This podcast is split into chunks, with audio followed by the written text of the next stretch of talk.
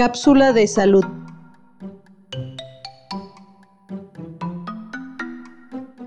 Querido yo, merezco que me trates mejor. Aprovecharé esta ocasión en que estás frente al espejo para decirte cómo me hace sentir. ¿Alguna vez te has parado a pensar que lo que me dices te lo dices a ti mismo? He tolerado toda clase de cosas desde descalificaciones hasta críticas. ¿Por qué eres tan poco amable conmigo? ¿Acaso te has olvidado de que somos la misma persona? Quiero que sepas que esta no es una carta de reclamo. Querido yo, para eso te basta solo.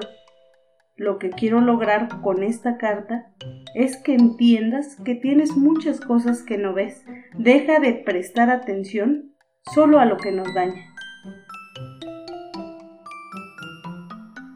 Recuerda que la autoestima se define como la valoración que cada persona tiene de sí misma, de sus capacidades y rasgos. Implica que reconozcas tanto tus habilidades como tus limitaciones.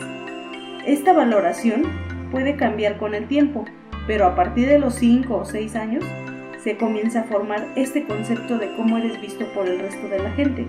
Y esto dependerá mucho de tu entorno familiar, social y escolar. Para lograr una autoestima adecuado, debes de cuidar tus emociones y pensar que puedes desarrollar los siguientes tips. 1.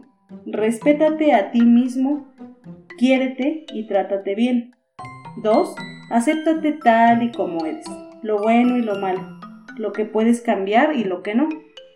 Y por último, reconócete a ti mismo, valórate e identifica todas esas cualidades y defectos que te hacen ser especial. No olvides escuchar todos los contenidos. Además, puedes descargarlos.